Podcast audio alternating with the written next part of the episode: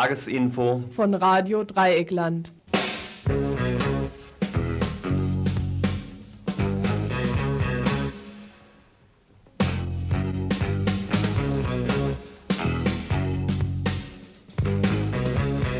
Ihr hört das Tagesinfo vom 14. April 1992. Subjektivistische Wände. Traudel zieht jetzt gerade vielleicht ihre letzten zwei Spuren im Schnee herab aus steiler Höhe. Andreas ist am Häusle bauen zwischen sonnenbefallenen Vogesen und nebelverstiegenem Rhein und ich sitze am letzten Tag, der einigermaßen Sonne verspricht, allein hier im RTL-Telefonhäuschen und produziere von da aus ein Info scheußlich. Allerdings, subjektivistische Wende 2, gibt es einerseits wohl Tage, an denen alles mies läuft und ist, aber andererseits auch Nächte, nach denen wiederum alles egal ist und damit selbst ein scheußliches Info mich nicht im geringsten anficht. Schön. Ob allerdings, subjektivistische Wende 3, das Info deswegen für euch gleich interessant zu werden verspricht, ist noch einmal eine ganz andere Frage. Das müsst ihr schon selbst entscheiden. Die angebotenen Themen hören jedenfalls heute Dienstag, den 14.04. auf folgende Namen. Selbstbehauptung, reine Überlebensfrage, sei es, dass die FMLN in Salvador jetzt nicht mit der abgemachten Demobilisierung beginne, behauptet zumindest der europäische FMLN-Vertreter Guzman. Selbstkritik übt ein normaler Betriebsrat an dem normalen Mitbürger, der bei ausländerfeindlichen Aktionen immer nur wegschaut. Kritisch bewertet allerdings der Vorsitzende dieses IKEA-Gesamtbetriebsrates den Erfolg ihrer Papiere zur Ausländerfeindlichkeit. Selbst Zweifel über den Nutzen ihres politischen Konzeptes scheinen die RAF zu beschleichen. Eine neue Erklärung mit neuen Tendenzen. Zweifel allerdings auch vom Konkretautor Tholmein, ob nicht ein gutes Stück Blauäugigkeit in eben jener Erklärung zu erkennen ist. Und schließlich Selbstbewusstsein zeigt eine Untergruppe innerhalb der SUSI.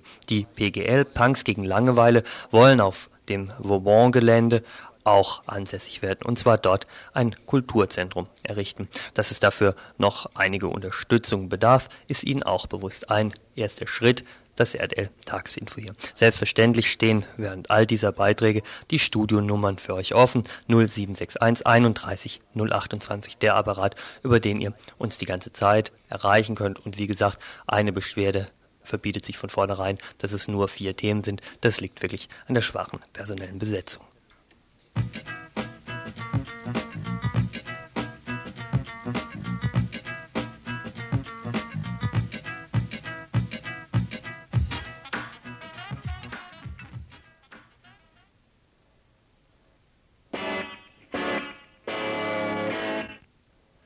innerhalb von Schwulen- und Lesbenkreisen ganz offensichtlich eine Diskussion um homosexuelle Ehe wieder stärker Thema wird, stehen bei Heteras und Heteros weiterhin der Ehebruch in den Tagesordnungscharts ganz oben. In des Volkes Mitte, dem englischen Königshaus, scheint nun mit Prinzessin Anne, das zweite ungekrönte Haupt, ihre eheliche Beziehung als unrettbar zerrüttet zu empfinden und Scheidung als den letzten Ausweg zu sehen. Etwas komplexer dürften die Gründe in Südafrika liegen, wo sich Nelson Mandela trotz unverminderter Liebe von seiner Frau Winnie trennen wird. Eine Anzahl von Meinungsverschiedenheiten sei der Grund, behauptet der Gatte. Juristische Ungereimtheiten im Leben Winnie Mandelas munkelt die Presse. Wir haben es uns erspart, in dieser Sache das ANC-Büro in Bonn zu bemühen und müssen euch mit euren eigenen Mutmaßungen alleine lassen. Während gestern über ägyptische Regierungskreise noch verlautete, der libysche Regierungschef Gaddafi würde dem Druck der USA nachgeben und zur Verhinderung einer Blockade Libyens zwei mutmaßliche Attentäter doch ausliefern, standen heute die Leitungen nach und von Libyen auf Stumm. Die UNO wollte am heutigen Tag über die Blockade entscheiden. Libyen brach wohl alle Kontakte derzeit ab. Wir haben auch keine besseren, werden am Donnerstag im Tagesinfo aber ausführlicher über die Sache berichten. 15 Jahre ist Radio Dreieckland alt und seiner Zeit immer noch hoffnungslos hinterher. Business Radio heißt die neueste Form von kommerziellem Rundfunk und da es dabei schon immer nur um Werbung ging, soll nach dem Willen der Anstalt für Kabelkommunikation das James Last Sortiment des Supermarktes und das monotone Unser Metzgermeister empfiehlt Ihnen heute ersetzt werden durch schnittige Radioprogramme, die per Satellit direkt in die Läden strahlen. So könnte Rundfunkwerbung viel direkter wirken, um den Kunden das Kaufen leichter zu machen. Und was leistet sich der gegenüber RDL zu seinem 15. Geburtstag? Ein Preisausschreiben für all die, die bis zum 13. Juni Mitglied bei Radio Dreigland werden wollen. Ein Konzept, was durch Privatradios wirklich schon vor Jahren ausgereizt wurde. Was soll's? Solidarität mit den Bodenständigen ist gefordert. Schließlich ist Radio Dreigland, wie der Name ja auch richtig sagt, auch Heimatsender. Die Zeichen stünden auf Streik, meldete der Rundfunk heute in Bezug auf die Tarifauseinandersetzung im öffentlichen Dienst. Die Schlichter hatten 5,4 Prozent und 500 Mark einmalig vorgeschlagen. Die Axt im Hause Zimmermann lehnte das Ansinnen der Schlichtungskommission als unsinnig ab. Die wenig schlichten Gemüter der Roten Fahne sinnierten daraufhin geradezu Revolutionäres. Die Regierung sei durch verschiedene Tiefschläge in die Defensive geraten und mit dem Einsatz der ganzen gewerkschaftlichen Kampfkraft seien jetzt durchschlagende Erfolge möglich. Was sie durchschlagen, blieb allerdings das Geheimnis der Roten Fahne-Redaktion. Die bürgerlichen Medien berichteten heute nur davon, dass die Zeichen auf Streik stünden und auf 4,5 Prozent.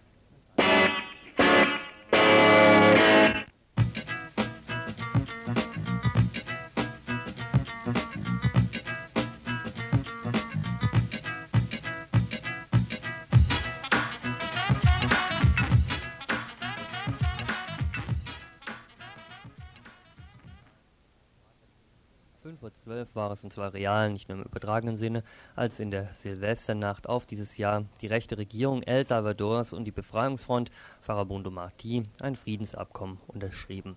Zwei Wochen später, Mitte Januar, wurde dann vor den Augen der Weltöffentlichkeit und der Berliner Tageszeitung das Schlussdokument unterschrieben. Die Welt hofft ab da auf Frieden nach zwölf Jahren Krieg, Morden und Foltern. Die Taz stellt ihre Spendenkampagne Waffen für El Salvador ein und nur ein paar notorische Nörglerinnen und Nörgler machten darauf aufmerksam, aufmerksam, dass die Sache noch lange nicht gelaufen sei, dass die Bewaffnung der Guerilla bis Oktober schon gute Gründe haben. Was nicht erreicht war, war zum Beispiel eine Zerschlagung der salvadorenischen Oligarchie und auch nicht eine Auflösung der Armee. Was nur abgemacht war, aber noch nicht durchgesetzt, war die Reduktion der Armee auf die Hälfte und die Auflösung verschiedenster Sondereinheiten. Genau das sei aber bislang nicht geschehen, sagt jetzt die FLMN. Der Beginn der Demobilisierung die von der Guerilla dieses Monats hätte gemacht werden müssen, ist erstmal ausgesetzt. Keine Demobilisierung der Guerilla, eine endgültige Waffenabgabe im Oktober erklärten Guerillaführer am Wochenende in San Salvador auch als unwahrscheinlich. Wir sprachen heute mit Mael Guzman, Europavertreter der FMLN, der gerade aus El Salvador zurückkommt. Nationalpolizei mit der National Guardian und mit Finan Finanzpolizei. Das ist ein Punkt, dass diese Kräfte, wie, wie wir unterschrieben haben, sollten mm, in der vergangenen März, Anfang März, ver verschwinden, weißt du. Und die andere Sache ist mit der, mit der Landbesetzung. Das ist andere große Problematisch. Und mit dem Problem zur Beteiligung von der FMLN in der Zivilpolizei. Das sind die, die konkreten Punkte, was im Moment eine, ein Streik gibt und die Regierung wollte überhaupt nicht das ähm, in Gang bringen. Bei all diesen Punkten, so Mael Guzman, ging es nicht um feinsinnige Interpretation des Vertragswerkes, sondern um klar gesetzte Daten, die die rechte Regierung in El Salvador jetzt auch nicht einhalten würde. Nee, das sind keine Interpretationen Frage, da sind die, die, die Schwerpunkte im Moment und das sind sehr klar, deutlich in, in der Friedenanschluss, was unterschrieben haben. Ich sage dir, am 12. März ist nach El Salvador gereist die eine die Stellvertreter von Vereinigten Nationen, der heißt Gulding. Und mit ihm haben mehrere Abkommen auch uh, einverstanden zwischen die beiden Teile, die Regierung, am, besten die Regierung. Und wenn er weg war, war die, die Situation dasselbe. Und deswegen habe ich Anfang informale dir gesagt, dass die Lage ist, ist gespannt und die viele Leute in der Bevölkerung sind im Moment un, unzufrieden oder in anderen Sports sind unzufrieden und haben keine Ver Vertrauen mehr in den Friedenprozess. Ein Scheitern des Friedensprozesses sieht die FLMN dennoch nicht. Nur, dass im Moment so nicht einfach demobilisiert werden kann, solange die politischen Bedingungen in El Salvador den Rahmen haben, den sie im Moment haben. Die Friedensprozess ist nicht geschaltet, geschaltet. Meine Meinung und auch die Meinung von der Befreiungsbewegung, die Friedensprozess ist nicht geschaltet. Aber das ist ganz klar für uns in El Salvador, dass Mobilisierung von unseren Streitkräften, das, das kann nicht realisieren im Mai, am Mai wie, es, wie geplant haben, die 20 Prozent und zum Beenden am 31. Oktober. Das ist nicht, das kommt nicht wegen die Position von der Regierung und der Ultrareich und für die Stabilität und Ingang bringen alles oder die Mehrheit, dass die Punkte, was unterschrieben haben, die Stabilität ist unsere Streitkräfte im Moment.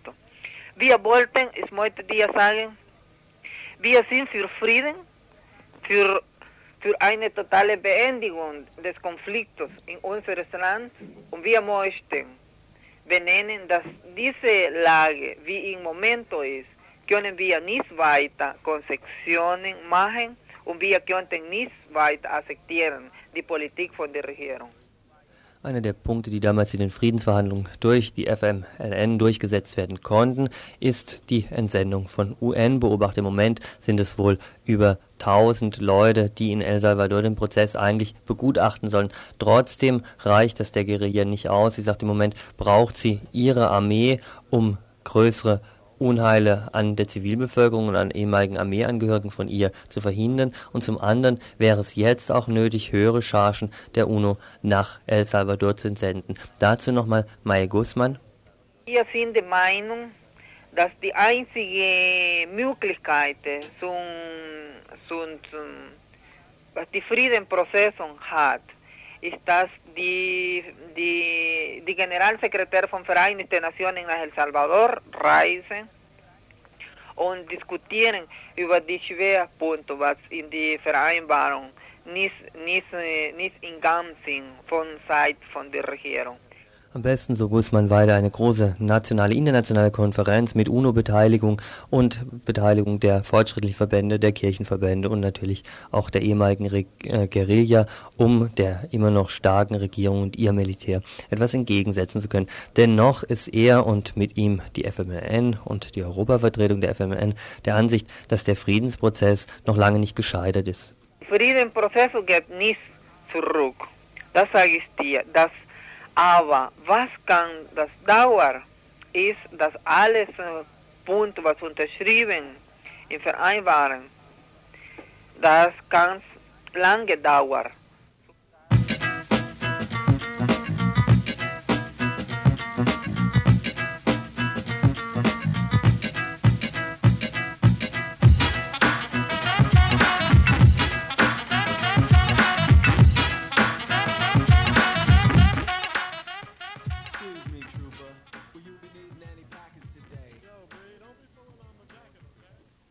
Ihr hört das Tagesinfo vom 14. April 1992.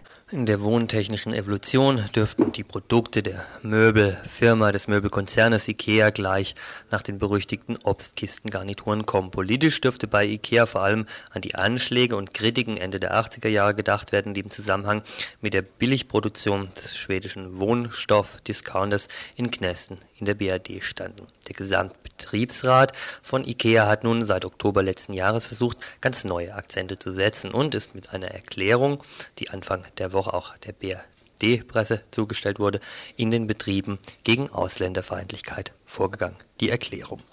Es sind unsere Kolleginnen und Kollegen. Ein Plädoyer der IKEA-Betriebsräte pro Menschlichkeit und kontra Rassismus Deutschland im Herbst. Asylantenheime brennen, Ausländerinnen und Ausländer werden auf offener Straße zusammengeschlagen, Ausländerinnen und Ausländer werden geschlagen, erstochen, verbrannt und die Volksverhetzer der Rechtsparteien NPD, DVU, Republikaner und anderes erhalten bei jeder Wahl breiteren Zuspruch. Rita Süßmuth vor dem Deutschen Bundestag. Wir wissen, gerade wegen unserer düsteren Erfahrungen mit dem Nationalsozialismus, um die fundamentale Bedeutung des politischen Asyls für rassisch, politisch und religiös Verfolgte. Wissen wir das wirklich? Neofaschistische Aktivistinnen und Aktivisten ziehen immer mehr das Gesetz des Handelns an sich. Ähm, und was machen die Bürgerinnen und Bürger? Einige schauen weg, manche sehen interessiert zu. Viele stimmen in die menschenverachtende Sprechchöre mit ein. Jüngstens geschehen in Hoyerswerda. Und nicht nur dort. Es sind nicht ausschließlich die Skinheads, es sind nicht ausschließlich die offen faschistischen Schlägertrupps, die die Furcht nähren. Die Progrome gegen Andersdenkende und anders aussehende leben wieder auf. Nein, äh, was wirklich Angst macht, sind die vielen, in Anführungszeichen, anständigen Deutschen, die keinerlei Anstalten machen, dem menschenfeindlichen Verhalten der Rechtsradikalen entgegenzutreten. Dieser Rückfall in Zeiten, die längst überwunden schienen, hat Ursachen.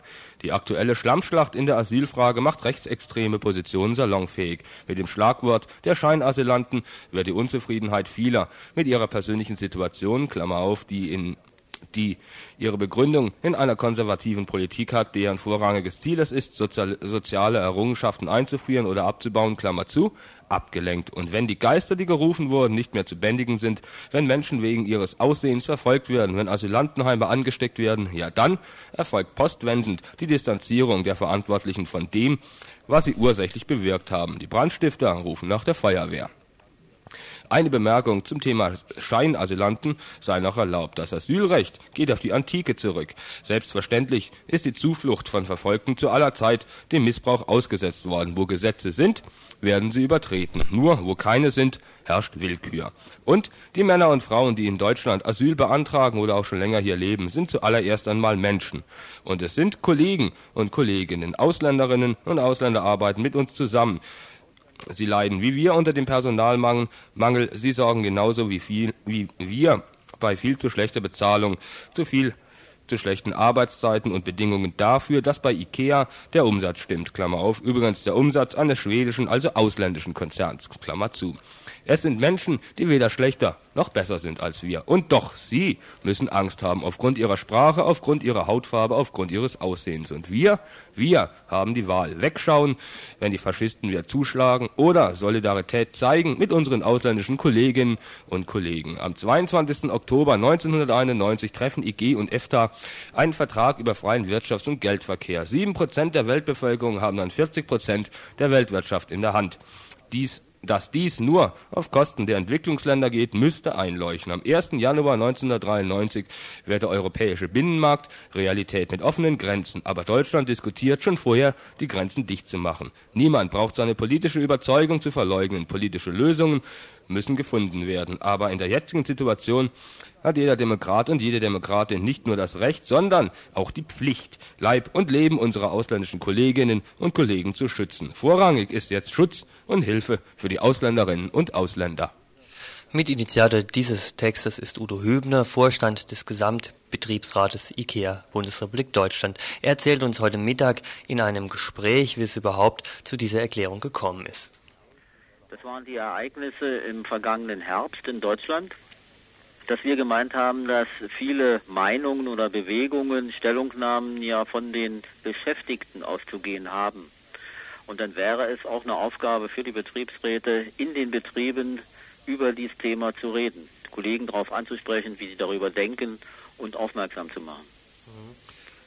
Ging das denn ohne Schwierigkeiten so äh, bei Ihnen durch, auch so schärfere Formulierungen, wie zum Beispiel, dass Sie den Otto-Normalverbraucher, möchte ich mal sagen, angreifen, anständigen Deutschen nennen Sie ihn, der keine Anstalten macht, hier irgendwie den Rechtsextremen Einhalt zu gebieten oder auf der anderen Seite ganz offen von der, von der Schlammschlacht in der Asyldebatte sprechen. War das denn so Konsens unter den Leuten, die das entworfen haben? Also wir haben das, zum, das war Konsens bei den Kolleginnen und Kollegen, die das entworfen haben.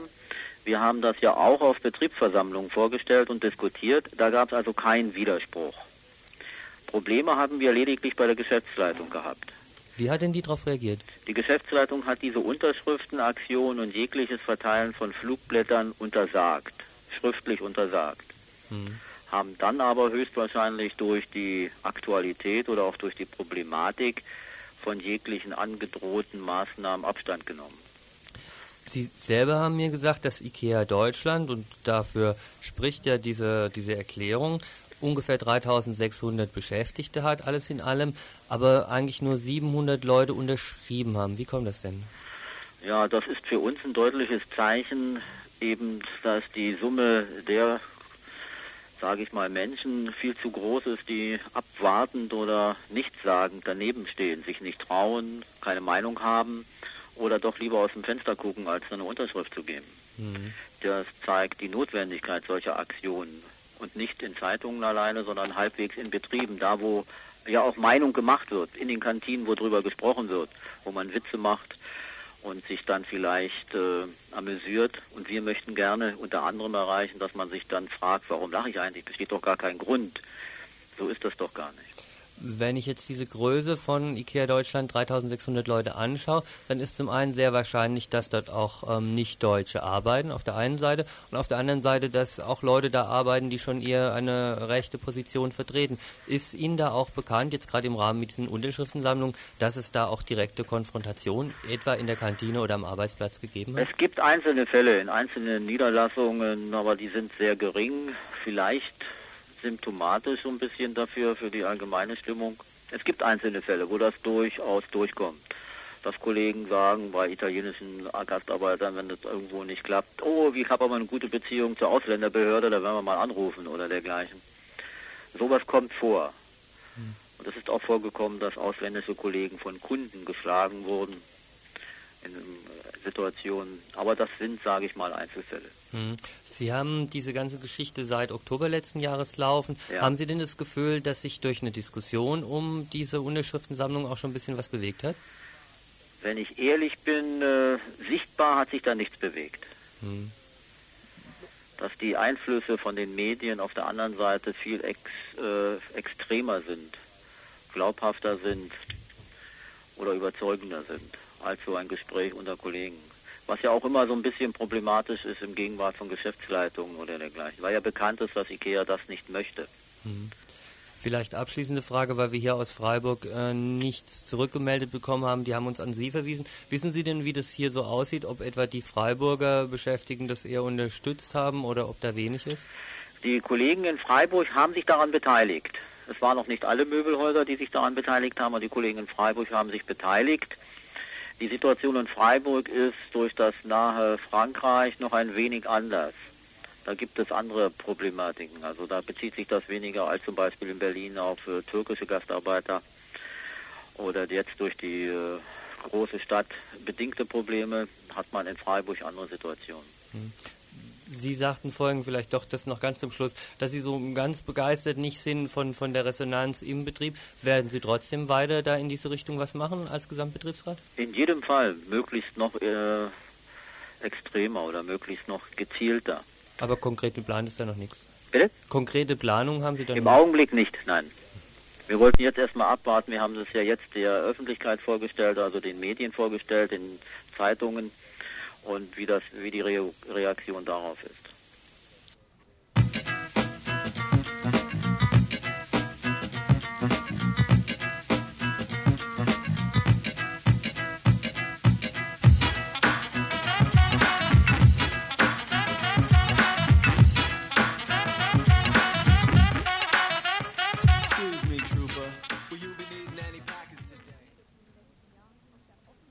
Vielen Ansätzen im letzten Jahr, aus der Offenheit und dem Willen quer durch verschiedene Zusammenhänge im Widerstand, halten wir eine neue Einheit im revolutionären Kampf für möglich. Es zeichnet sich jetzt schon eine Umkehrung der linken Rückentwicklung seit Ende der 70er Jahre ab.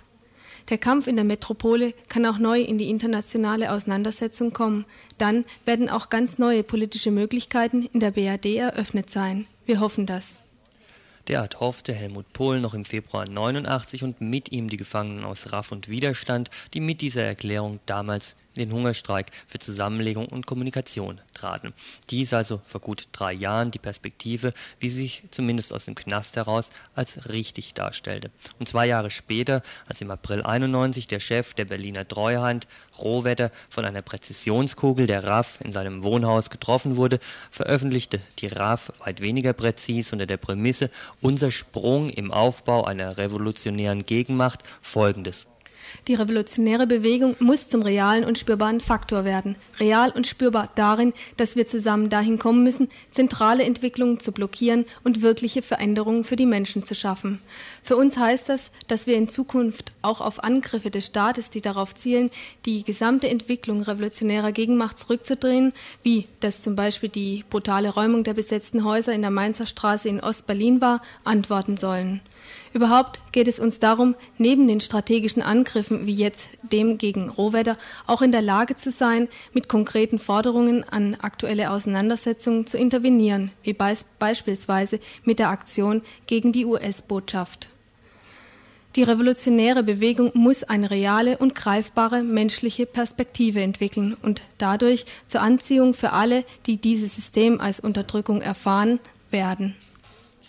Gestern ging nun, zumindest bezüglich des ersten Teils des gerade gehörten, ein etwas anderslautendes Schreiben bei der französischen Nachrichtenagentur AFP in Bonn ein. Die zwei vordergründigen Hauptmerkmale, der vorübergehende Abschied von gezielt tödlichen Aktionen und das Setzen auf eine Freilassungsdebatte für politische Gefangene, die mit Justizminister Kingel in Zusammenhang gebracht wird.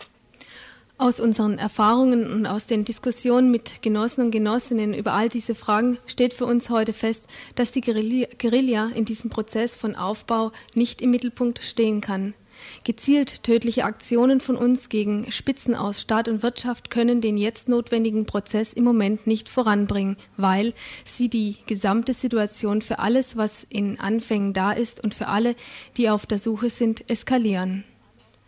Dieser Prozess von Diskussionen und Aufbau einer Gegenmacht von unten schließt für uns als einen ganz wesentlichen Bestandteil den Kampf für die Freiheit der politischen Gefangenen mit ein. Aus 20 Jahren Ausnahmezustand gegen die Gefangenen, Folter und Vernichtung geht es, es, geht es, es, geht es jetzt darum, ihr Recht auf Leben durchzusetzen, ihre Freiheit erkämpfen. Justizminister Kinkel hat mit seiner Ankündigung im Januar einige haftunfähige Gefangene und einige von denen, die am längsten im Knast sind, freizulassen, das erste Mal von staatlicher Seite offengemacht, dass es Fraktionen im Apparat gibt, die begriffen haben, dass sie Widerstand und gesellschaftliche Widersprüche nicht mit polizeilich-militärischen Mitteln in den Griff kriegen. Wir werden uns genau ansehen, wie ernst der Kinkel-Vorstoß ist. Merkwürdig dabei unter anderem eine wesentlich positivere Einschätzung des Wertes dieser sogenannten Kinkel-Initiative, die etwa Ende Januar von Anwälten und Anwältinnen der politischen Gefangenen noch heftig kritisiert wurde. Diese Anwälte und Anwältinnen wollten heute zum Papier der RAF keine Stellung nehmen. Lediglich der Anwalt Klusenmeier erklärte, dass sich bis auf die Freilassung von Claudia Wannersdorf in der ganzen Sache überhaupt nichts getan hätte im letzten Vierteljahr. Ihre Kritik an der reinen Publicity-Trächtigkeit der sogenannten Initiative also voll weiter bestehe. Wer sich allerdings zur Sache äußern wollte, war Oliver Tholmein, Konkretmitarbeiter und Mitautor des 1987 erschienenen Büchleins Nix gerafft, 100 Jahre deutscher Herbst. Kein Interview, sondern ein phasenweise vielleicht ein bisschen ausuferndes Gespräch mit ihm heute Nachmittag zu dem neuen Papier der RAF. Oliver, du und das BKA seid euch darüber eigentlich einig, dass das Schreiben von gestern wahrscheinlich authentisch ist, wenn auch aus unterschiedlichen Gründen. Sie machen das mehr über so Spurensicherung und Schriftanalyse-Sachen. Du sagst, es ist auch von einer inhaltlichen Entwicklung durchaus abzusehen, sagen wir seit Veröffentlichung 89. Kannst du das nochmal versuchen zu belegen? Ja, man kann das ja äh, sehen, dass es einfach in der Diskussion jetzt antiimperialistischer Gruppen, Gefangener aus der RAF und äh, der RAF selber in ihren äh, Bekennerschreiben sagen wir, eine Fortentwicklung gegeben hat, fort von diesen ganz klaren äh, äh, Front in Westeuropa-Konzepten und eine Hinwendung, ja, ich würde mal sagen, zu einer etwas subjektivistischeren Linie. Das war eine Hungerstreikerklärung von Helmut Pohl damals drin. Das ist äh, in einer ganzen Reihe Diskussionspapiere aus den Zusammenhängen und das ist jetzt eben auch das, was hier äh, dieses Schreiben von der RAF prägt, also bis hin äh, in so Formulierungen oder so Beispielen, wo sie dann halt schreiben, äh, äh dass halt so das Wesen des Kapitalismus äh, dadurch gekennzeichnet wird und Widerstand sich dagegen rächen muss, dass halt immer mehr Leute, die an der Nadel sind, verrecken oder Leute in den Selbstmord getrieben werden oder so. Das sind so, so Versatzstücke, die eigentlich mittlerweile in der ganzen Reihe von Diskussionspapieren und Flugblättern auftauchen.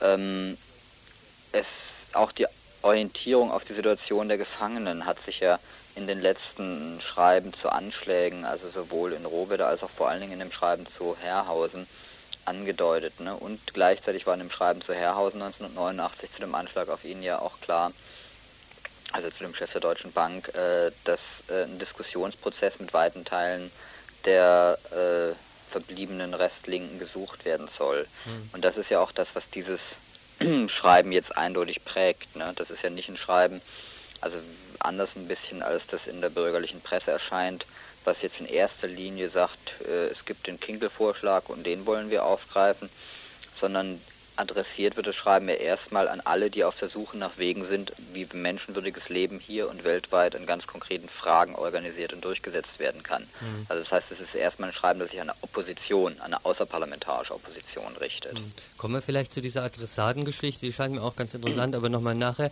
ähm, weil eine Geschichte scheint mir doch jetzt ähm, gerade vorhin beim Durchlesen der Pol-Erklärung 89 zum Hungerstreik und der jetzigen großer Unterschied. Jetzt wird ganz offen eingestanden, dass äh, so wie in den Jahren bis 89 Politik gemacht worden ist, ähm, ihre Position nicht stärker, sondern schwächer geworden ist.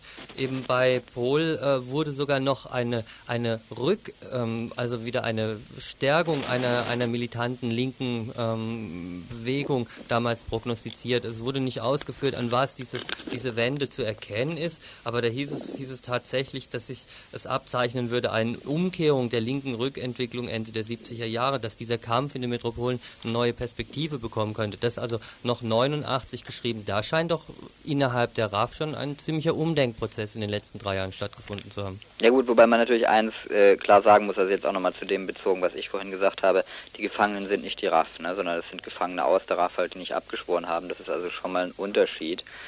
Äh, wenngleich es sicherlich, äh, sag mal so, in den Diskussionspunkten und Argumentationslinien vergleichbare Tendenzen gibt, ne? aber es ist schon mal was anderes. Ähm, ansonsten denke ich, dass da tatsächlich was ja auch klar ist nach diesem Hungerstreik, äh, ein Umdenken stattgefunden hat, weil es hat sich ja eben gezeigt, dass das Resultat dieses Hungerstreiks auch weniger erfolgreich war, als das möglicherweise von den Gefangenen oder auch der oder auch den, den Leuten, äh, die bewaffneten Kampf draußen machen, als auch vielen Unterstützern und Unterstützerinnen äh, von denen gehofft worden ist. Mhm. Ja, also ich denke, dass da ist äh, die Kommandoebene der RAF oder wie immer man diese Gruppe, die dort draußen noch kämpft, oder gekämpft hat, nennen will, da ist sie realistischer geworden. Und ich meine, das ist ja auch heute, glaube ich, nicht zu leugnen, dass die Linke und die militante Linke zumal tatsächlich in einer sehr viel schwächeren Position heute äh, sich befinden, als das vor drei oder auch vor sieben Jahren der Fall war. Hm. Die Taz hat ja heute getitelt äh, mit Die RAF bekennt sich zum eigenen Scheiden. Ich weiß nicht, ob man da so weit gehen soll, aber ähm, um wirklich von, von dieser, von der gleichen Ebene auszugehen, hieß es ja auch dann in der Erklärung zu Rohweder, die revolutionäre Bewegung muss zum realen und spürbaren Faktor werden. Ähm, ich denke, sowas ist, ist im Moment ja schon erstmal hinten angestellt. Oder siehst du das gerade nicht, durch diesen Antrag an die Linken stärker gemeinsam zu kämpfen? Ich denke, das sind Sachen, die sich nicht ausschließen, sondern die sich sondern äh, äh, es wird im Augenblick festgestellt, dass mit den Mitteln des bewaffneten Kampfes, mit denen die RAF bisher agiert hat, eine Stärkung des Widerstandes nicht zu erreichen war. Und ich denke, das kann man einfach konstatieren. Das war manchen Leuten äh, auch schon oder vielen Leuten auch schon vorher klar. Das war ja auch immer eine Kritik, die an der RAF geäußert worden ist, also auch von durchaus äh, radikalen Linken und autonomen Gruppen zum Teil. Ne? Also Detlef zum Winkel und ich, wir haben das in unserem Buch Nix gerafft ja auch formuliert. Ähm, das ist die eine Geschichte. Ne? Die andere Sache ist die Frage, inwieweit man das jetzt als Scheitern bewertet. Ne? Also ich meine, natürlich ist die RAF gemessen an ihrem Ziel irgendwie gescheitert. Da könnte man auch sagen, die Taz stellt ihr, äh, stellt ihr Scheitern fest, nur weil sie jetzt anfangen, Genossenschaftsmodell zu entwickeln und nicht mehr, äh, äh, ich weiß nicht, irgendwie ein rein selbstverwalteter Betrieb sind. Das finde ich eine ziemlich alberne Sichtweise, sondern ich denke, die RAF sieht einfach, also versucht im Augenblick tatsächlich sich als eine politische Kraft äh, zu etablieren, wie das, wenngleich natürlich nicht in, in vergleichbarem Umfang oder vergleichbarem Maß ja auch Guerilla-Bewegungen in der dritten Welt, also in, in Uruguay oder in El Salvador oder so versucht haben. Also man merkt einfach, dass ein bestimmter Abschnitt beendet ist und versucht jetzt eine neue Etappe hinzukriegen. Das würde ich erstmal nicht als ein Scheitern ansehen.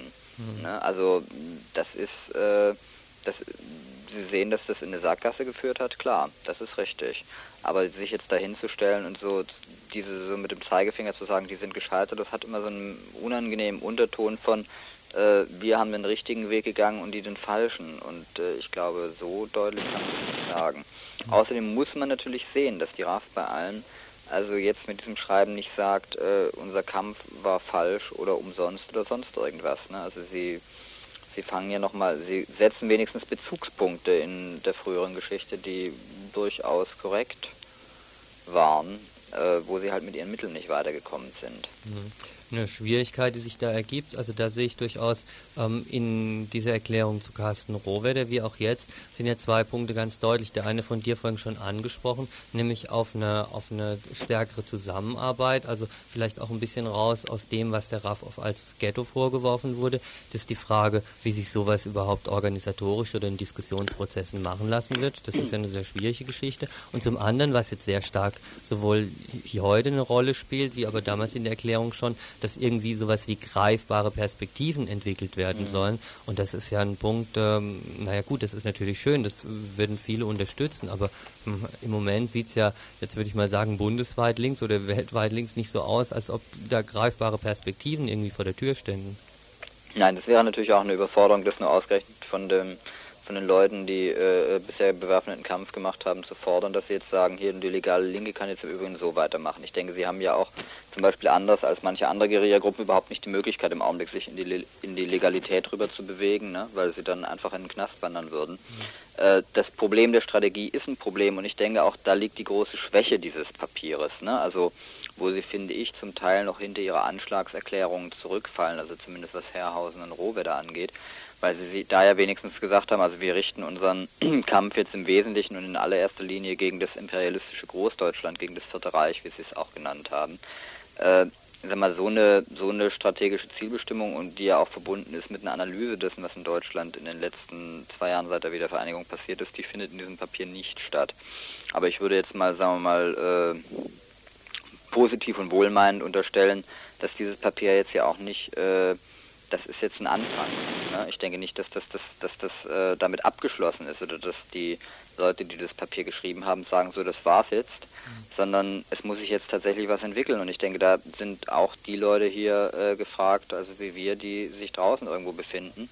Und ich denke, dieses Entwickeln, das muss zwei bis drei hat zwei bis drei verschiedene Ansatzpunkte. Ne? Also der eine Ansatzpunkt ist, worauf die, die äh, RAF ja auch beharrt, die Situation der Gefangenen. Die Situation der Gefangenen ist katastrophal, nach wie vor, immer noch unverändert. Der zweite Ansatzpunkt ist natürlich die Frage der strategischen Entwicklung. Da gibt es jetzt hier mehrere Papiere. Dieses neue Papier von der RAF, was in der Frage sicherlich nicht so viel bringt, aber dann gibt es zwei Papiere von den revolutionären Zellen die in letzter Zeit äh, gekommen sind, die also gerade ähm, unter diesem Aspekt der Frage antirassistischer Bewegung und welche Stellung, welchen, welche Stellung hat antirassistischer Kampf innerhalb einer deutschen Linken, denke ich schon ein ganzes Stück weitergegangen sind. Und das dritte ist eben die Frage, was, was für Mittel kann man eigentlich in, in einem Kampf und in einer Auseinandersetzung einsetzen. Und ich glaube, da ist dann auch noch, äh, aber das ist wirklich eine Sache, die sicherlich einige Zeit brauchen wird, also ich denke, da muss man sich noch sehr viel genauer mit äh, den Mitteln und Instrumenten, die in der letzten Zeit von der Linken benutzt worden sind, auseinandersetzen. Und da geht es natürlich nicht nur um den bewaffneten Kampf. Ich finde, da kann man auch gut über gewaltfreie Sitzblockaden diskutieren, inwieweit das ein sinnvolles Mittel ist. Mhm. Wenngleich da natürlich die Folgen äh, weniger brutal sind als bei einem Anschlag.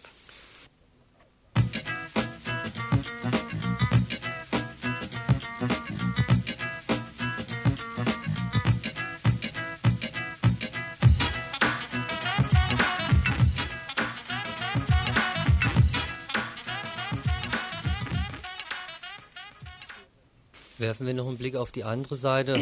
Ähm, in der Presse hier hoch gelobt, jetzt der Kinkel-Vorschlag als Auslöser von der ganzen Geschichte. Was ja ein bisschen schon auffällt, ist dieses Ende Januar, Anfang Februar rausgekommene Papier von den Anwälten und Anwältinnen, die konkret ähm, nie geschrieben haben, sie finden den Kinkel-Vorschlag schlecht oder so, aber die ganze Zeit nur aufgezählt haben, wo er völlig unzureichend ist und wo Forderungen gestellt werden müssen. Jetzt in dem RAF-Papier wird ja ein bisschen eine andere Linie gewählt. Also es wird zuerst mal unterstellt, dass es im Apparat Leute gibt, die Widerstand und gesellschaftliche Widersprüche nicht mit polizeilich-militärischen Mitteln ähm, glauben in den Griff zu bekommen, dass sich sowas aus diesem Kinkel-Vorschlag rauslesen ließe und dann die kritische Frage gestellt, naja, mal gucken, ob sich innerhalb von diesem Vorschlag tatsächlich ähm, Freiheit für die Gefangenen umsetzen lässt. Aber Ähm, also meiner Ansicht nach ist es schon eine ziemlich andere Position vom Herangehen erstmal wie die Anwälte. Erstmal da positiv zu unterstellen, da könnte einiges drin sein. Ist es ähnlich? Ähm, also ich finde an dem Punkt das Papier der RAF wirklich problematisch und ich finde es auch falsch. Ne? Also ich kann mir vorstellen, dass sie das aus taktischen Gründen vielleicht so geschrieben haben. Ich finde, das hätten sie besser sein lassen sollen. Und zwar einfach angefangen damit, dass, äh, dass es ja den Kinkel-Vorschlag eigentlich überhaupt nicht gibt. Ne? Also ich habe in der Zeit, als äh, der, dieser angebliche Kinkel-Vorschlag gemacht wurde, ja mit dem Justizministerium äh, äh, Kontakt aufgenommen und gefragt, was das, das konkret beinhaltet. Und die Antwort, das hat damals Radio Dreieckland ja auch gesendet, war, äh, dass es halt äh, im Prinzip ganz normale strafprozessuale Überprüfungsmaßnahmen sind, die laufen und nichts anderes. Und ich meine, die Ergebnisse, die das bisher hatte, die bestätigen diese sehr skeptische Einschätzung ja auch. Also das, es ist ja niemand rausgekommen, außer Claudia Wandersdorfer, die ohnehin äh, ein halbes Jahr später sowieso rausgekommen wäre. Und bei Günter Sonnenberg sind jetzt neue Gutachter beauftragt worden, wo man ziemlich sicher davon ausgehen kann, von den Gutachtern her, dass sie zu dem gleichen Ergebnis kommen wie immer. Und bei Bernd Rösner, da ist als Alternative zum Knast vorgeschlagen worden eine geschlossene psychiatrische Klinik, was nur also äh, die Schweinereien ihm gegenüber nur wirklich nur fortsetzt.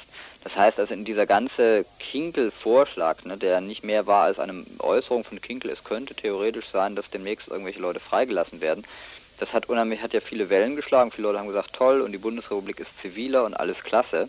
Faktisch passiert ist nichts. Und wenn man sich anhört, was jetzt nach dieser Position, also nach dieser Erklärung der RAF, den bewaffneten Kampf vorerst einzustellen, gekommen ist, dann waren das ja äh, vergleichbare Reaktionen. Kinkel hat gesagt, ja, jetzt können wir über Versöhnung nachdenken, ne? wobei die Frage ist, was heißt eigentlich Versöhnung? Es geht einfach darum, dass Gefangene nicht schlechter behandelt werden als andere Gefangene auch, dass sie die Möglichkeit haben, auf zwei Drittel rauszukommen oder wie Irmgard Möller nach 20 Jahren. Und andere Leute im Apparat haben sogar gesagt, nee, also das heißt überhaupt nicht, dass von uns aus was passiert. Die hören auf, äh, kriminell zu sein. Das ist äh, schön, aber damit hat sich's auch. Also ich denke, man wird sehen, dass jetzt der Apparat von sich aus überhaupt keine offenen Widersprüche austragen wird. Da wird es vielleicht ein bisschen Geplänkel geben. Aber äh, ansonsten hängt, glaube ich, alles jetzt wirklich davon ab, dass es, dass das, also dass der Appell der RAF, sagen wir nochmal so eine kritisch-liberale Öffentlichkeit zu konstituieren, die in den Hungerstreiks und so ja auch zum Teil die Zusammenlegungsforderung unterstützt hat, dass der tatsächlich äh, auf den fruchtbaren Boden fällt und dass der von Leuten aufgegriffen wird und ein außerparlamentarischer Druck entsteht, dann sehe ich eine ganz vage Chance, dass vielleicht irgendwas passiert. Aber sehr äh, wahnsinnig optimistisch bin ich da nicht und ich hätte es sinnvoller gefunden und richtiger gefunden. Die RAF hätte sich in diesem Punkt etwas analytischer verhalten und weniger äh, äh, Hoffnungen geschürt. Mhm. Aber ich denke, Sie, sehr, Sie sehen das möglicherweise so, dass Sie sagen, na, man muss jetzt halt irgendwie das Positivste annehmen, damit überhaupt irgendwas passiert. Das kann man natürlich auch machen.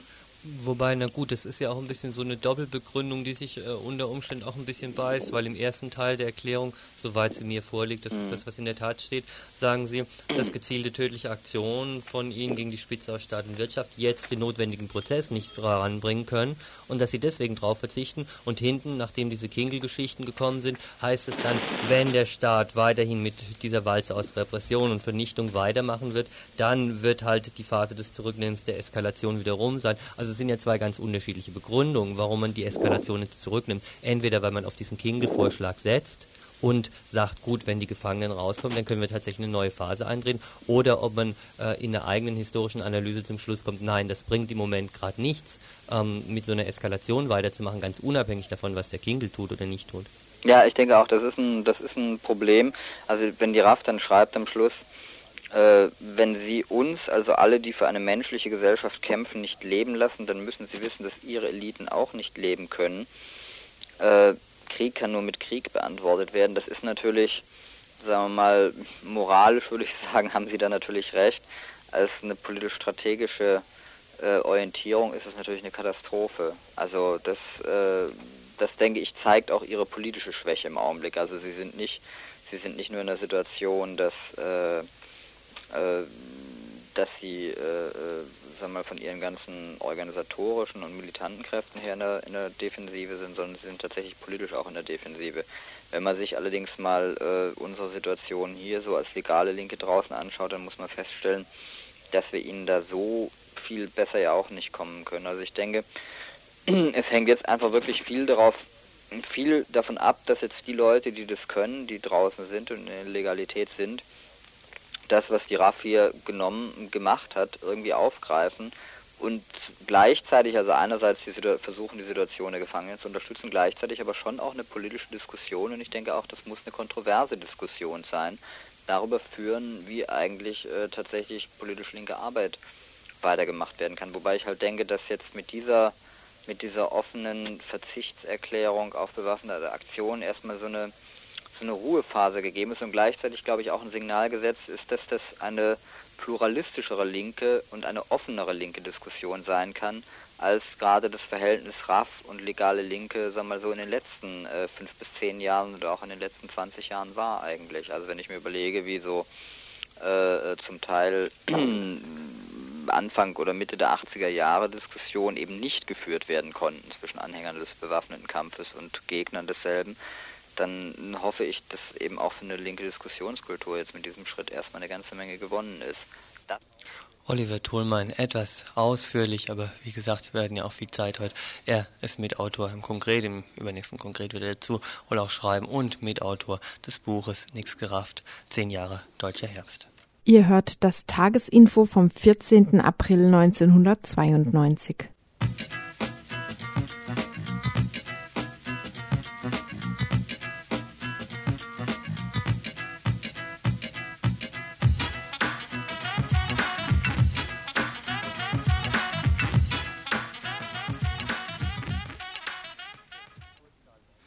Was ist es? Kurzdaten Flurstück Nummer 25.000, überbaute Fläche 680 Quadratmeter, Baujahr 1952, massiver Mauerwerksbau, Walmdach mit Ziegeleindeckung, zwei Vollgeschosse und ein eingebautes Dachgeschoss. Erdgeschoss liegt anderthalb Stock über Terrain, Vollunterkellerung und Speicher, Erdgas- und Sammelheizung. Im Moment ist es noch ein Mannschaftshaus innerhalb der Vauban-Kaserne. Wenn es äh, nach den Köpfen von einigen hier in Freiburg geht, könnte dort ein Kulturhaus entstehen. Neben mir sitzt jetzt Ulri. Du bist äh, nicht wie angekündigt von ähm, den Punks gegen Langeweile, sondern vom Förderein Subkultur e.V. Das ist vielleicht auch schon ein ganz interessanter erster Schritt auf dieses riesige Kulturhaus hin. Sagst du mal, was der Förderverein Subkultur e.V. ist? Jo, also Förderverein Subkultur geht eigentlich schon von Punks gegen Langeweile aus. Die haben vor drei Jahren angefangen, sich über ein AZ Gedanken zu machen oder über ein Kulturhaus in dem Falle.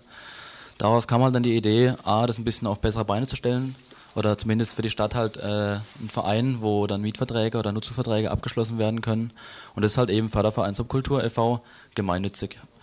Äh, dann gibt's äh, noch dieses AJZ-Treffen, wo jetzt praktisch eigentlich auch, war klar, PGL alleine, Punks wollen nicht ein AZ oder ein Kulturhaus haben, sondern es soll ein Haus sein, wo viele Leute rein können. Darum wurde es jetzt als AZ-INI, AJZ-INI gestaltet, um praktisch da eigentlich allen Leuten zu sagen, Leute, ihr könnt kommen und da mitmachen, weil es nicht ein Haus für nur Punks oder nur Studenten oder nur Hippies oder weiß Gott was, sondern es ist ein Haus für alle.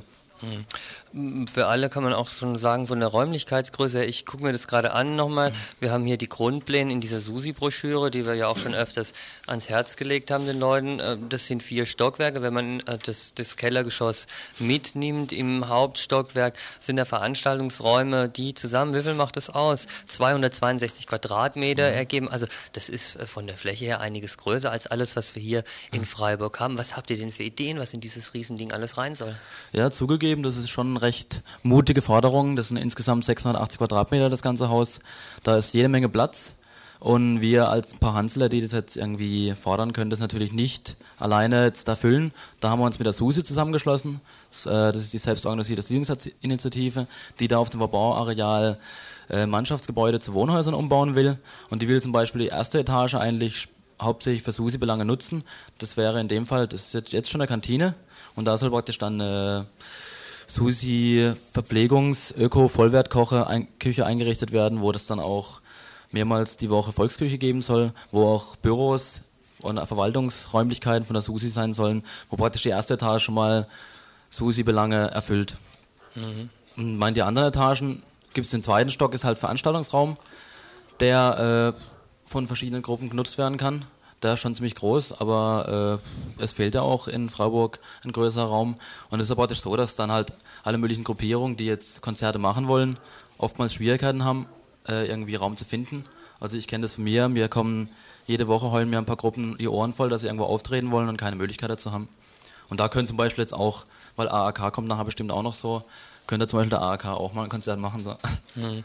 Ganz interessante, fast schon witzige Sachen sind da auch drin. Äh, wie du schon sagtest, eine riesen Küche, in der man zum einen äh, eine Volksküche machen könnte. Ihr habt aber auch so ein quasi völkerverständigendes Projekt drin geplant in dieser Küche oder zumindest als Idee mal entworfen. Sagst du mal ganz kurz so? Äh, du meinst diese ähm, gemeinsame Küche mit den äh, ja, also wie gesagt, da kann ich jetzt nicht viel dazu sagen, so, weil das eigentlich diese erste Etage ist eigentlich auch von den Leuten, die das dann machen mit dieser Küche die da kochen wollen, das sind eigentlich hauptsächlich SUSE-Leute, mit denen wir da zwar schon Kontakt haben, aber die, das ist die Ausarbeitung, die konkret übernehmen. So. Weil eigentlich in unserem AJZ, AZ-Gedanken war eigentlich zuerst keine große Küche in dem Stil drin, sondern es war halt Volksküche, irgendwas geplant in der Art oder abends mal was zu essen oder so, aber halt nicht in dem großen Stil jetzt da in in Gemeinschaftsküche ja. oder kann also das wie, wie eine Mensa praktisch ist das ja schon fast so hm. der Größe. Ja. Na gut, nenne ich zumindest den Titel, weil er klang auch so nett. Austausch internationaler Koch- und Esskulturen, wobei sich Menschen unterschiedlichster Nationalitäten besser kennen, verstehen und essen lernen können. Also das äh, ist eins dieser Dinge.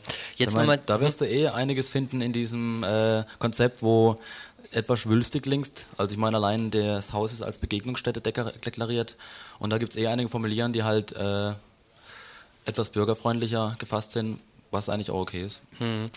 Da kommen wir gleich schon zu der Frage, was, ähm, was da tatsächlich dann auch rein soll von dem, was ihr ankündigt, was jetzt nur Tönliche ist oder was wirklich, also zum Beispiel Sachen wie ein Gymnastikraum, das ist ja wohl nicht ernst, oder? Das ist ernst. Das, das hört sich zwar komisch an, Gymnastikraum so, aber es gibt zum Beispiel eine Gruppe von Frauen, die äh, Trainingsräume brauchen zu ihrem Vendo-Training so. Es gibt andere Meditationsgruppen, die zum Beispiel auch, und ich meine das auch nicht ohne weiteres, da oben kann man das einrichten. Praktisch so ein Raum, der eigentlich nicht jetzt so riesig mit äh, Turnhallenmäßig und super Ausstattung so, sondern praktisch für so Sachen wie Selbstverteidigungskurse, irgendwelche Gymnastiksachen stattfinden können, ohne dass halt eben eine Raummiete gezahlt werden muss von den Gruppen. Das muss man eh dazu hm. sagen. Hm.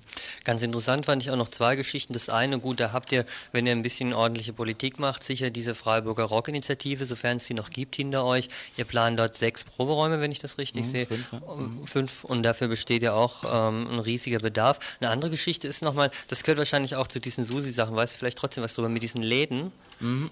Das ist praktisch so eine Art Food Coop geplant, wie es in der Greta ja auch gibt.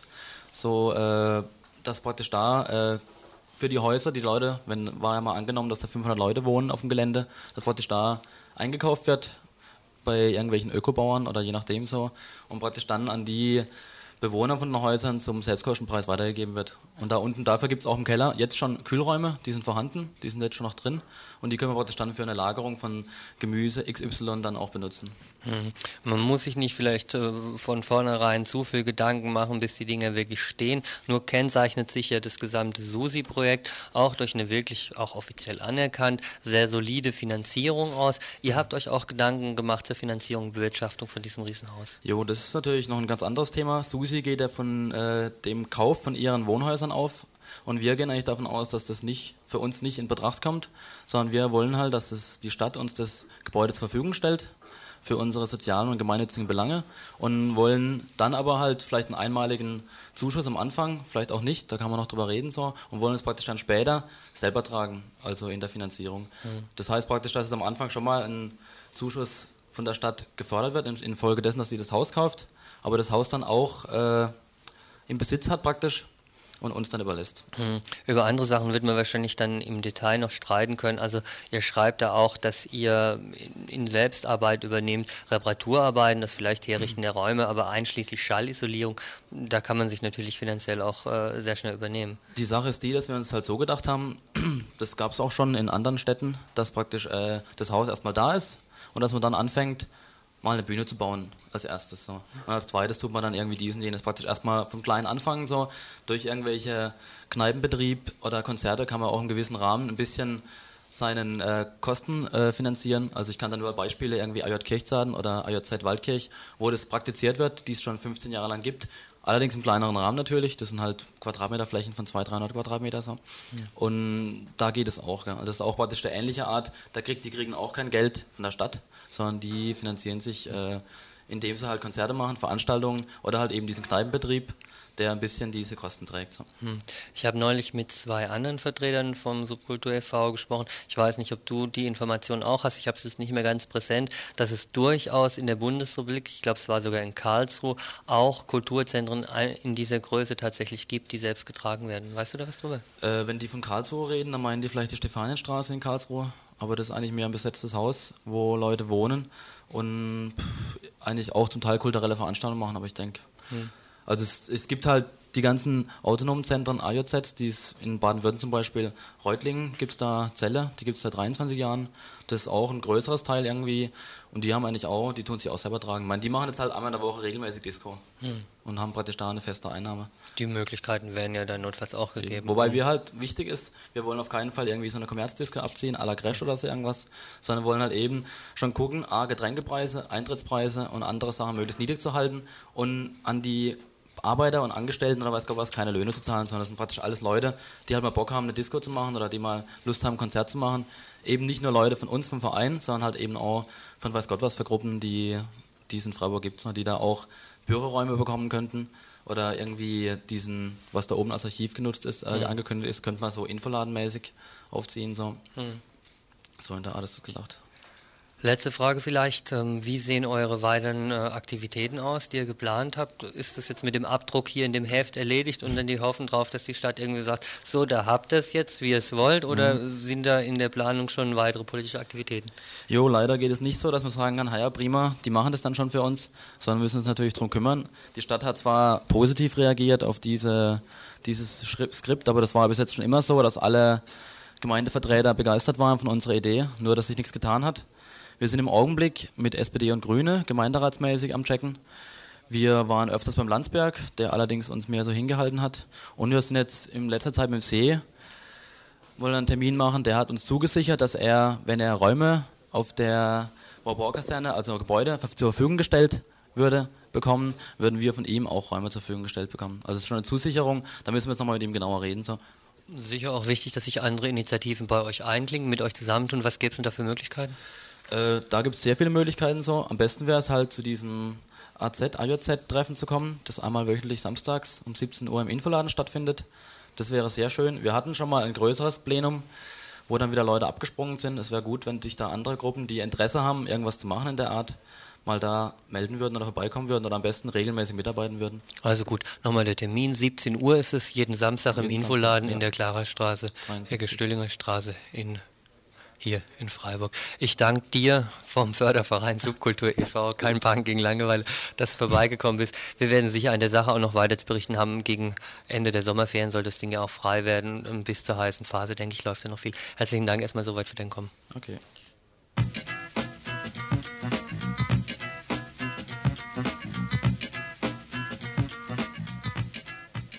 Ihr hört das Tagesinfo vom 14. April 1992. So kommen wir ganz schnell noch zu ein paar Veranstaltungshinweisen, beziehungsweise zu einem einzigen, da das Ganze eh nur eine Wiederholungssendung ist, interessieren die ja von gestern nicht mehr. Also der einzige Hinweis ist der, dass diese Veranstaltung verantwortet wird von Jörg. Tagesinfo von Radio Dreieckland.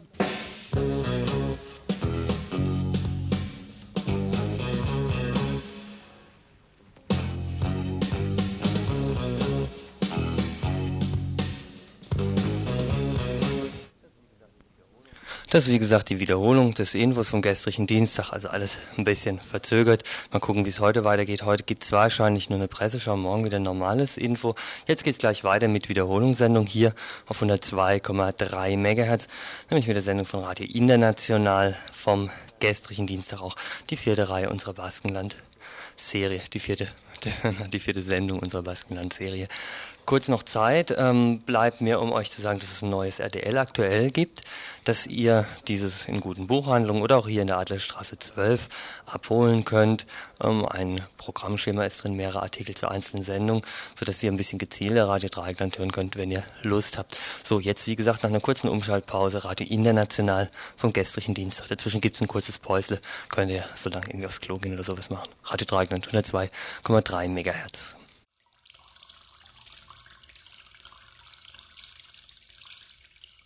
Durch den Klimawandel schmelzen Gletscher in Europa Jahr für Jahr bis zu einem ganzen Meter.